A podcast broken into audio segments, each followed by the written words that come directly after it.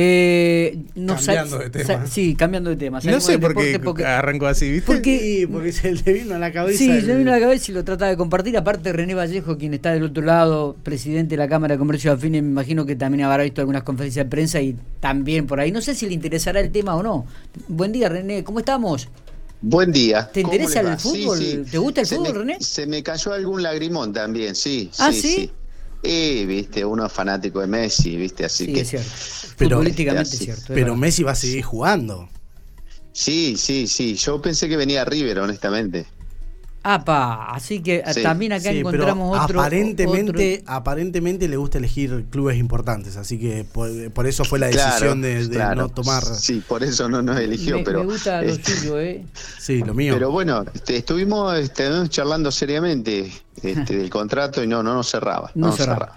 Está bien. Muy bien. Los que no cierran, los que no cierran son algunas estadísticas que ha este, emitido el CAME, la eh, con respecto a esto de las ventas a los minoristas que ha crecido un 14%, un 11% con respecto a julio del 2020. Claro, este, por ahí toman la comparación del 2021 con el 2020, un año que prácticamente todos estuvimos encerrados por la pandemia, y no tanto el 2019. Este, a, decir verdad, no son tan reales estas estadísticas. Me da la sensación, René, no sé qué apreciación tendrás vos al respecto. Eh, no, las estadísticas, eh, digamos, cuando están referidas al año 2020, eh, eh, son una mera estadística que no nos va a servir a lo largo de la historia porque el 2020 fue el año más negro que tuvo el comercio en este país. Así que todo tipo de estadística que, que hacemos con respecto al 2020 es simplemente para tenerla, pero la realidad es que hay que comparar con 2019 eh, y yo creo que esa es la métrica que hay que tomar, porque 2019 estamos un 10% abajo todavía en cuanto a ventas. Lo que vendíamos en 2019 eh, sigue siendo superior a lo que vendemos hoy 2021. Lo que pasa que, claro, vos Miguel tenés razón, eh, cuando Came hace la comparación y, y, digamos, porque teóricamente hay que hacerla año por año, claro, quedamos como que en julio las ventas mejoraron, que realmente es cierto, eh, mejoraron, si están recuperando las ventas, pero siempre con respecto a 2019, con, eh, con respecto a 2020. Claro. Si lo miramos en detalle, las ventas están por debajo de un 10% con respecto a hace dos años atrás.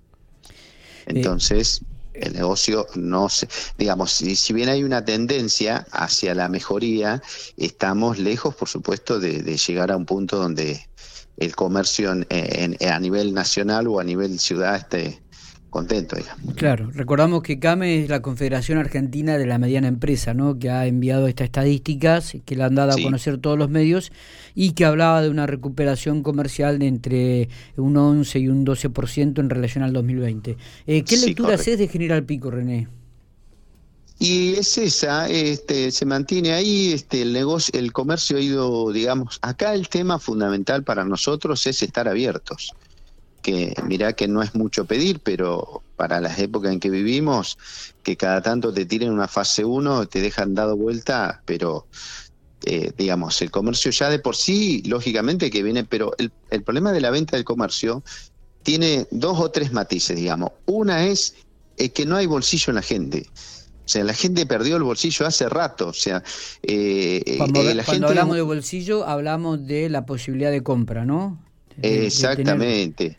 Y sí, Miguel, yo eh, creo que todos vamos al súper de vez en cuando, ¿no? Yo voy bastante. Es una locura. Y cada vez que salís del súper salís muy mal, porque no podés creer lo que vale el kilo de hierba, el, la botellita de aceite. Eh, no, bueno, entonces hay que ser realista, o sea, a la gente le, la inflación le comió en un año un 30% su capacidad de compra.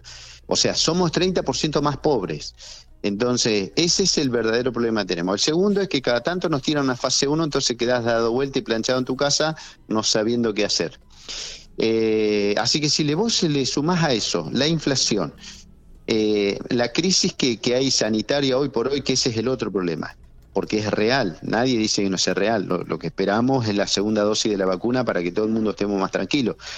Eh, pero bueno, mientras no llegue, digamos, si vos haces un cóctel de la crisis que vive la ciudad y el país, eh, eh, bueno, viste, es una sumatoria complicada.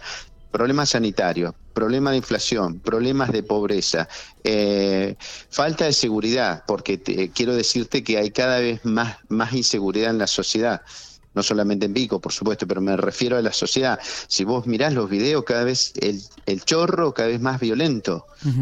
Y así estamos. O sea, eh, yo creo que llega el momento que uno tiene que empezar a, tratar de, blanquear blanco o, de hacer blanco sobre negro, porque la crisis es, digamos, no quiero ser muy pesimista y tirar mala onda, pero la crisis es seria.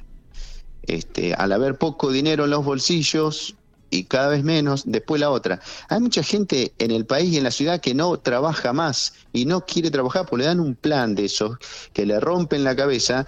Entonces, ¿qué pasa con la sociedad? Es eso, hoy por hoy el que está sin trabajo quiere un plan y el que está con el plan no quiere trabajar más porque ya le entran 50, 60 mil pesos a la casa de planes, este, y un empleado de comercio que te gana 55, entonces, ¿qué te conviene hoy? No trabajar. Bueno, estamos en una crisis de todo tipo en la sociedad, así que este, me agarraste en un lunes, este, a lo mejor medio complicado, pero no es la idea bajonear el programa, ¿eh? Pero bueno, ahora cambiemos de tema si quieren. no, pero además, este, René, Tiene que ver con la realidad. Eh, es la realidad, sos el titular de la Cámara de Comercio afín en la ciudad de General Pico, tenés comunicación con los comerciantes, tenés comunicación con aquellos que invierten, con aquellos que de repente tienen han librado cheques para pagar mercadería, con aquellos que tienen que pagar alquileres, con aquellos que tienen que pagar los impuestos, con aquellos que tienen que pagar empleados y que evidentemente es, es un rompecabezas que, que viste no, te deja tranquilo, realmente no te deja tranquilo. Para aquellos privados que de repente vos tenés empleado y tenés una carga social y tenés una carga impositiva impresionante que te apremian por todos lados y que además con el agravante de que tampoco tenés que atrasarte porque si te atrasás este, no lo podés pagar más. empezás a endeudarte, esa es la realidad. Sí, y la FIP que no te tira una miserable manera de pagar, porque si me decís que la FIP dice, che, la FIP se habrá dado cuenta, yo pregunto, ¿no? ¿La FIP se habrá dado cuenta que estamos en crisis? No, olvídate. Porque, digamos, a los hechos me remito. A ver, hay, hay que ser también realista y hay que decir a la gente que la FIT es el propio gobierno, ¿no? Aquellos que lo gobiernan. Que por un lado le dan por un lado y por otro lado aprietan a aquellos que de repente. Pero yo creo que yo creo a esta altura que la FIP tiene vida propia. Es un monstruo. Tiene vida propia porque gobierna el que gobierne, la FIP te destroza. O sea, cuando el sector privado empieza ya a, resquebrajarse como está en este momento, y vos ves que la FIP te cobra desde la A a la Z y no baja ninguna intención de decir, che, una moratoria, tirá una moratoria, FIP, porque el sector privado no tiene financiamiento para resolver la crisis que tiene. Entonces, una moratoria, ¿viste? Mm. Eh, si todo el mundo está atrasado con, con los 931, con los aportes patronales, eh, bueno. Entonces, más allá de eh, la moratoria, lo que pasa es que, y, en esto comparto con Miguel que dice, la FIP es el Estado propio. La presión fiscal que hay fuera de la pandemia sobre las pymes, sobre los comercios, es abrumadora. Eh, es casi que no conviene muchas veces tener un comercio abierto eh, empieza a pasar que, no sé, vos por ejemplo estás, empezás con un emprendimiento, lo haces en tu casa, cuando vos abriste un comercio, sí. es, el punto en donde te arruinan. Sí, está calculado que un comercio pequeño dura siete años en el país eh, por, por, justamente por la por la sobre digamos por la crisis que tenemos de, yo le echo toda la culpa a FIP pero por supuesto que no es toda la culpa de, del ente recaudador a nivel nacional porque te recauda la provincia eh, con los ingresos brutos que es un desastre pagar los ingresos brutos que se paga porque es un impuesto absolutamente distorsivo porque no tenés manera de recuperarlo. Por ejemplo vos IVA recuperás de alguna manera porque comprás un producto vendés recuperás IVA el, eh, el ingreso bruto es pleno. O sea, vos, por ejemplo, yo te voy a decir una cosa, vos plantás una planta de naranja, vendés la naranja, al distribuidor pagas ingreso bruto. El distribuidor le vende al despensero, paga ingreso bruto y el despensero vende al cliente, paga ingreso bruto de vuelta. ¿Me querés decir la cantidad de guita que nos cobra el gobierno de la provincia por ese ingreso bruto? Es enorme la plata que se lleva a la provincia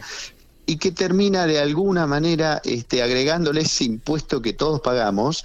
Eh, que llega un momento que vos sí, lo que vos decías recién, Mati, eh, una persona a lo mejor tiene una tiendita en la casa y está vendiendo pilchas desde su garage y qué sé yo, cuando decidió poner abrir el local al público, siete años le tiene de vida. Qué bárbaro. René, te agradecemos estos minutos. Queríamos tener esta charla con vos. Queríamos analizar un poco las estadísticas de, CAME, de esta Cámara este, de Comercio, que realmente ha enviado una estadística comparándolo con el 2020. Creo que no es seria y que tendría que haberla hecho eh, comparándola con un año normal como era el 2019 para realmente plasmar la realidad del comercio privado en la República Argentina y por supuesto aquí en la ciudad General Pico.